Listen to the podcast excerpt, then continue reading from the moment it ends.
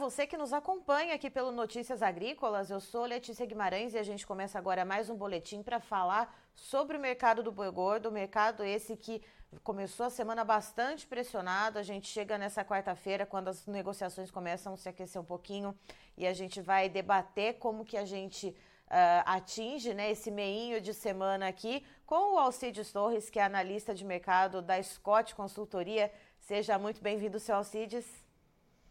Muito obrigado, Letícia. Muito obrigado pelo convite. É sempre um prazer estar aqui no Notícias Agrícolas.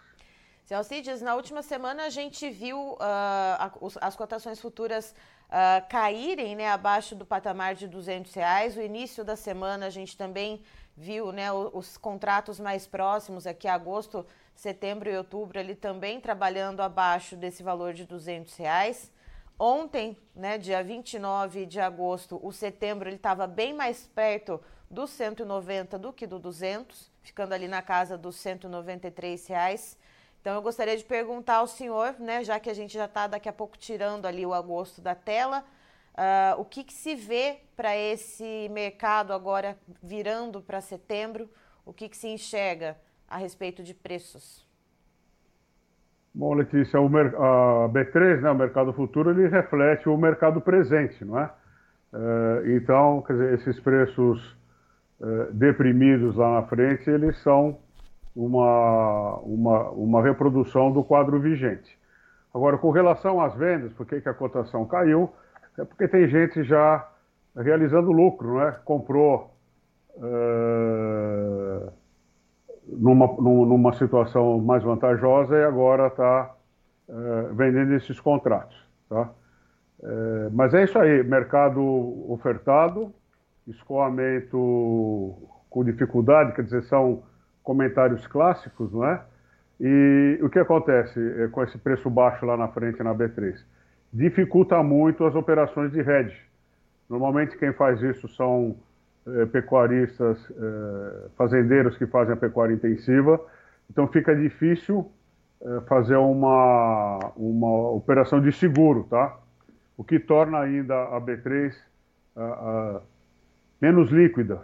Ela já não é muito líquida, agora fica menos líquida ainda e, a, e o pecuarista ele tende a procurar outras formas de segurança de preço, como venda futura a termo, uh, e negócios particulares com os frigoríficos. E, seu Alcides, ontem, durante a entrevista do mercado do boi com outro analista aqui no Notícias Agrícolas, a gente teve relato de uma negociação no estado de São Paulo com a arroba bovina valendo 190 reais. Aparentemente, isso se trata então de algo pontual, já que hoje a gente já vê, por exemplo, setembro uh, tendo ainda que seja uma leve melhora, mas uh, já está um pouquinho ali acima do que a gente viu o fechamento de ontem? O Letícia, é o seguinte, é, nesses contratos que eu te falei, é, o preço em si é o que menos importa, o que importa é a margem, tá? Uhum. E, e, nessa época do ano, nessa altura do campeonato, é, é gado de semi-confinamento é, ou confinamento. Boi de pasto tem também, mas é naquelas com baixíssima ocupação por hectare, tá? Em função do clima, naturalmente. É, então, existem contratos em que a margem é garantida. É, então, é, tanto faz se o boi está 300 ou se o boi está 190, é, aquele pecuarista ele garantiu a margem dele e com essa margem ele toca o negócio. Uhum. Tá? Agora, ah, extremo de alta e extremo de baixa, a gente tem que tirar da curva porque não reflete o mercado. Se bem que o mercado está suficientemente fraco e esse valor que você se referiu está uh, dentro do que rola no mercado sim, tá? Mas é, certamente quem fez essa venda é, é, desse grupo de, de produtores cuja margem está garantida. E você, pecuarista que está nos acompanhando, que está nos assistindo aqui, tanto pelo site de Notícias Agrícolas, e se você também estiver no YouTube, aproveita para se inscrever no nosso canal, ativar o sininho para receber as notificações. Deixa o seu like aqui no nosso vídeo também. E olha só, aproveita essa presença ilustre do seu Alcides Torres. Mande sua pergunta, mande suas dúvidas, que a gente está aqui então para costurar essa coxa de retalhos, né? Essas várias informações que chegam para a gente entender um pouquinho como que está esse momento. E seu Alcides, uh, olhando, a gente, a gente vê um cenário de ampla oferta, né? E isso era dado já como certo, né? O ciclo pecuário uh, tá aí, né? E a gente fala disso desde o começo do ano, tal qual um disco arranhado. Mas quando a gente olha para a demanda, uh, o que, que a gente pode esperar para o mês de setembro? Essa demanda na ponta consumidora, tanto aqui no mercado interno quanto no mercado externo, ela deve dar uma melhorada ou não? A gente ainda deve ver uh, alguma, alguma discrepância em relação à oferta? Olha, o consumo está é, é, notável, né? Que o, que o, consumo interno anda abaixo. É, é, e, e, você fala assim, puxa, mas aí tem um paradoxo. Você fala que é, o preço está caindo, mas é, o consumo não aumenta, deveria aumentar.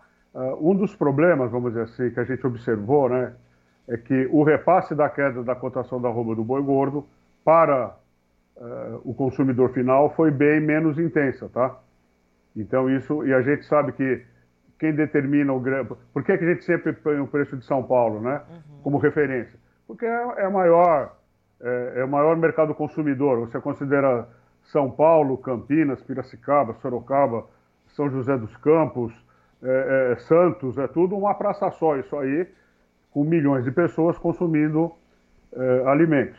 E nesses conglomerados, né, essas megalópolis, a, a, maioria do. Você também, né, Letícia?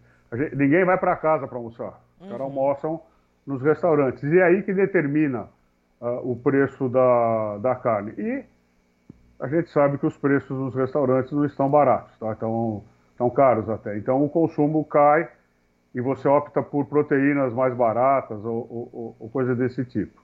Então a gente tem um câmaras frias com muita carne.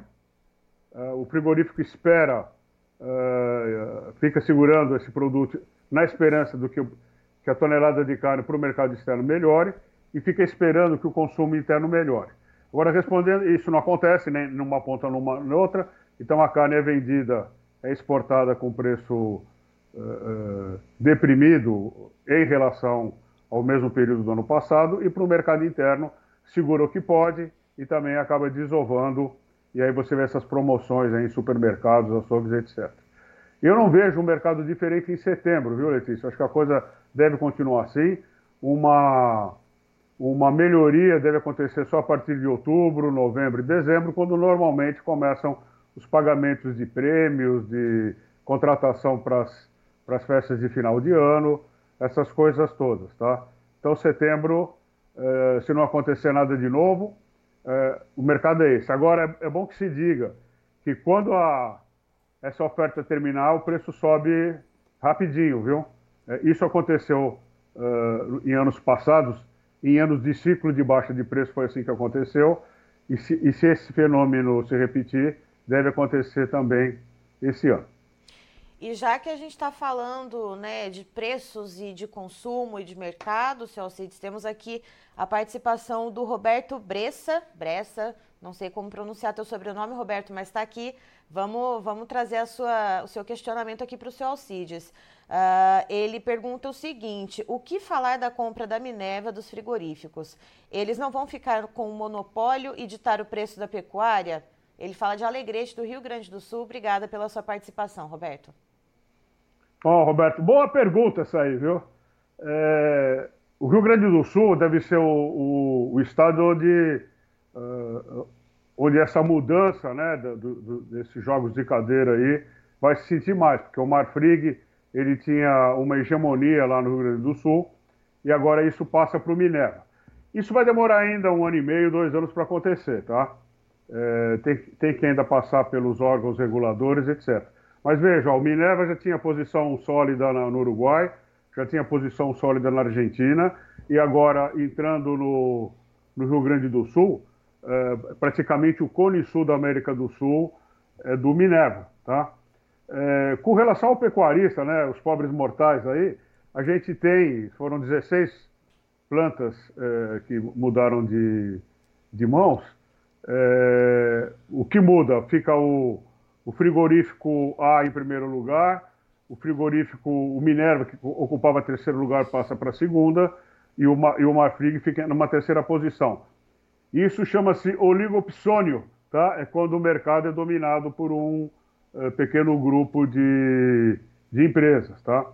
É, isso, isso não é bom de fato, não é bom para é, para o pecuarista. Agora, do ponto de vista de, de posição global, né? então o, o frigorífico A é uma empresa de alimentação com atuação global, o Minerva agora está entrando também nessa área, com unidades na Austrália, na América Latina, é, então ele também fica mais estável, e o Marfrig continua, né? Parece que ele vai se dedicar mais aí à produção de carne de frango, carne de suíno, uma vez que ele é o, o, interesse dele na BRF é muito grande, tá? É, a situação muda tudo, mas para o pecuarista acho que as coisas continuam uh, difíceis como já estão, tá? A gente precisaria ter uh, outros, outros compradores de boi no Brasil uh, do mesmo porte. E quando a gente fala no Brasil, a gente precisa pensar no globo, né? Não adianta o cara ser forte no Brasil, ele precisa ser forte no mundo inteiro para evitar qualquer tipo de, de sabor a, a notícia a notícia ela é, é, nem boa nem ruim para o pecuarista, sabe? Acho que fica tudo mais ou menos do mesmo jeito, com exceção do Rio Grande do Sul, onde aí as coisas mudam bastante.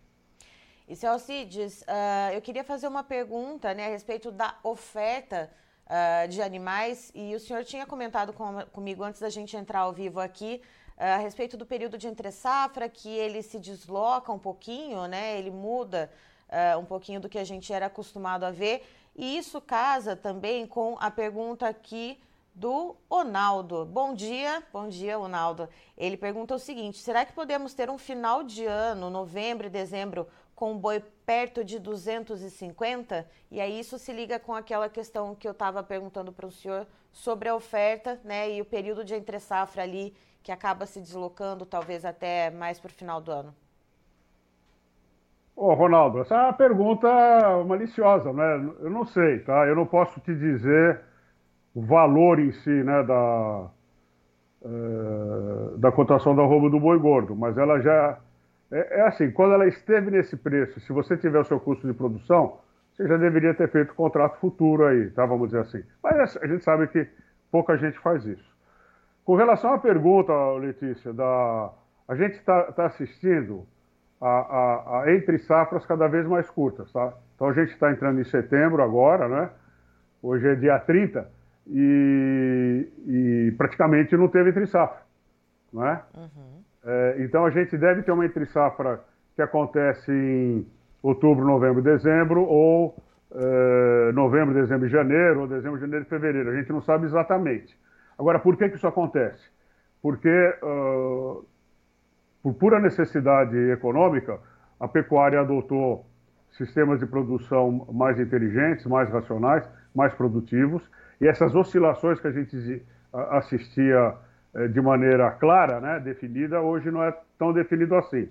Eh, então, a, a, isso significa que o pecuarista ele vai ter que aproveitar eh, o período de entre safra. Nós estamos no ciclo de baixa de preço, tá? que já é um momento hostil. É, mas ele tem que aproveitar esse, esse, esse período é, rapidamente, não pode hesitar muito. E, naturalmente, para você identificar qual é o melhor momento de fazer a venda, você precisa saber o seu custo para saber o seu lucro ou a sua margem, tá?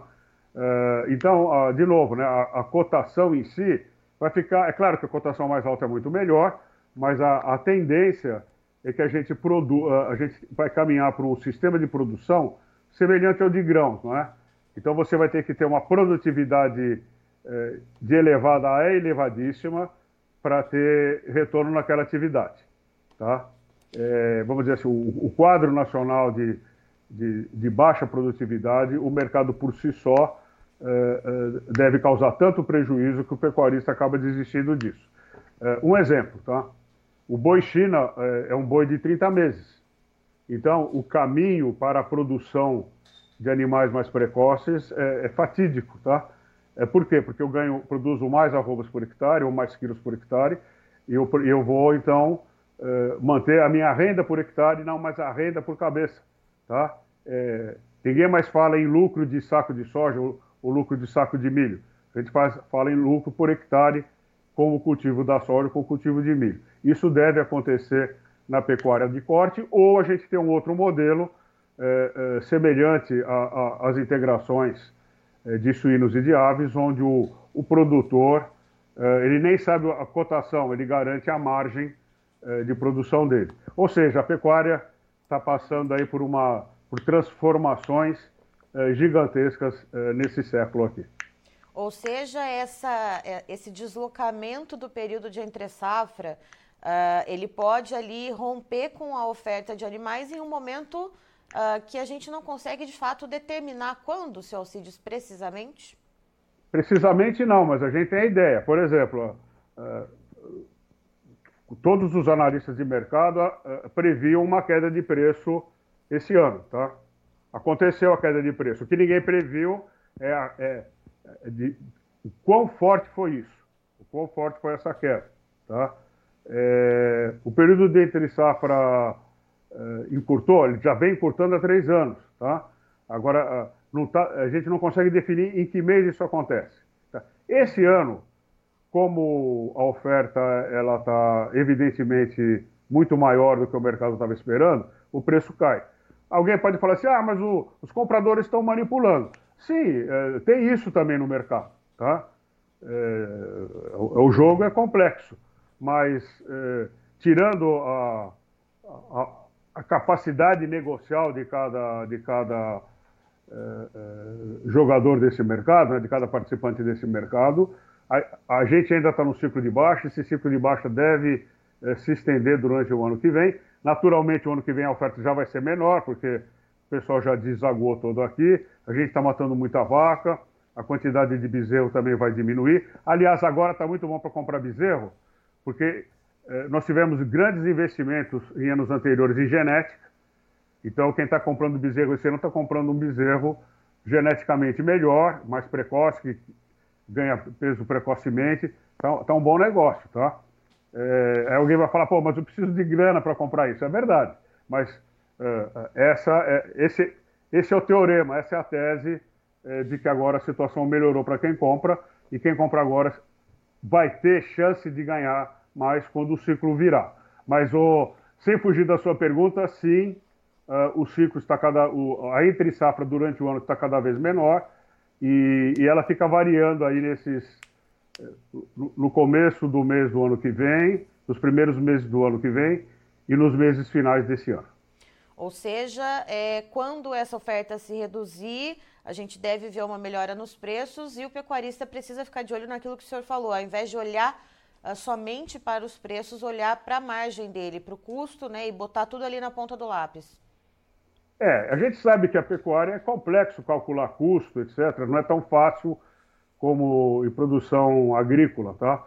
Mas tem que fazer esse esforço, tá? Para ter uma ideia e estabelecer indicadores e principalmente, né, Letícia, usar informação real. Porque o que tem de neguinho chutando é, números aí de, é uma coisa impressionante, tá? Então, a informação a mais próxima possível da realidade é bom para que as decisões também sejam as mais assertivas possíveis.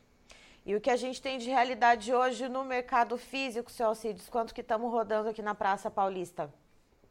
Bom, a notícia não é boa, é para variar. A cotação hoje é assim, o mercado não é o pecuarista que vende o boi, é o frigorífico que compra, tá? Uhum. É uma commodity, assim, com qualquer mercadoria, é, é, quando o mercado está normal, tá? É, então, as ofertas de compra hoje, elas foram lançadas no mercado a 195 reais por arroba em São Paulo. Tem negócios a 200? Tem. Tem negócio a 205? Tem. Tem negócios abaixo de 195? Tem também, tá? Mas essa foi a oferta de compra mediana e para o boi China em São Paulo, um ágio de R$ reais, tá? Agora, por que, que a situação está tão dramática? É porque a gente vem de uma época em que a cotação do roubo do boi chegou a 340, né? Então, é, é não está fácil, viu, Letícia? Tá certo. Seu Alcides, muito obrigada pela sua participação aqui com a gente no Notícias Agrícolas. O senhor e toda a equipe da Scott Consultoria são sempre muito bem-vindos aqui com a gente. Muito obrigado, Letícia. É sempre um prazer estar aqui com a Notícias Agrícolas. Nós temos praticamente a mesma idade e nessas décadas nós sempre caminhamos lado a lado. Muito obrigado, bom trabalho, boa saúde e bons negócios.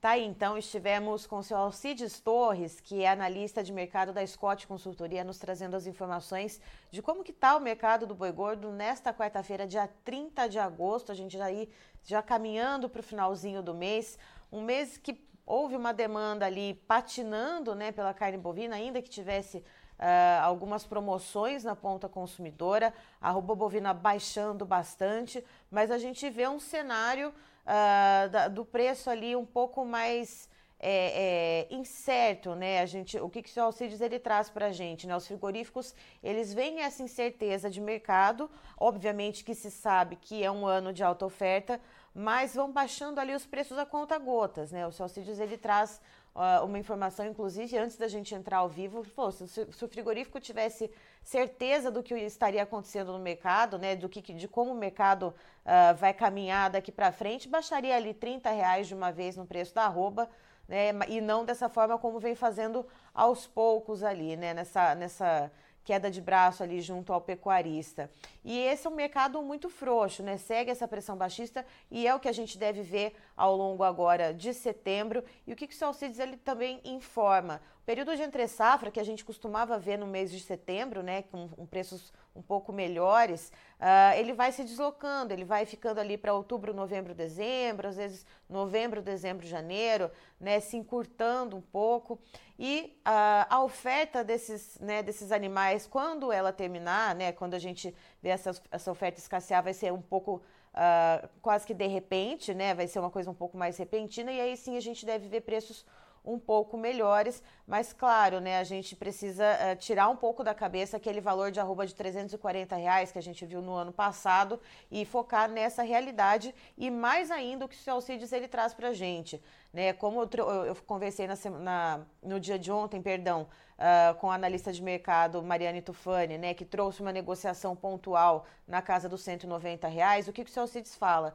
Uh, para a gente deixar de olhar somente para o preço e olhar para a margem. Então, provavelmente, esse pecuarista que vendeu, que comercializou a 190 reais, ele teve ali alguma margem uh, ah, para ele. Né? Então, uh, fazer essas contas, né? colocar na ponta do lápis a tua margem mais do que olhar para a cotação, né? para os preços. É claro que isso é importante, mas é importante também que você assegure a sua margem.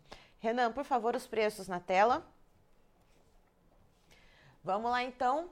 Cotações do boi gordo na B3, a Bolsa Brasileira, agosto com um aumento de 0,65%, ali nos R$ 200,30 o valor. Daqui a pouquinho, esse mês já sai da tela. O vencimento de setembro melhorou um pouquinho em relação ao que a gente viu ontem, mais ou menos no mesmo horário, né? Nessa faixa aí da, do meio-dia. Ontem estava ali nos 193, hoje a gente vê aqui um aumento de 0,10% para o contrato setembro, valendo R$ 194,00 arroba. Outubro, praticamente estável, um aumento de 0,03%, valendo R$ 197,65 arroba. O novembro, uma queda de 0,32%, cotado em R$ 204,05. E quando a gente olha para a referência do boi gordo do CPEA, a gente vê uma melhora aí de, cento, de, de perdão, 1,86%, com a arroba valendo R$ 202,95. Lembrando que a referência é do dia 29, portanto é da terça-feira, e a referência anterior, que era então a de segunda-feira, estava ali nos R$ 199,00 e alguns quebradinhos, portanto a gente vê essa melhora na referência na Praça Paulista do CPEA para o Boi Gordo. Eu encerro por aqui, já já tem mais informações para você, então fique ligado.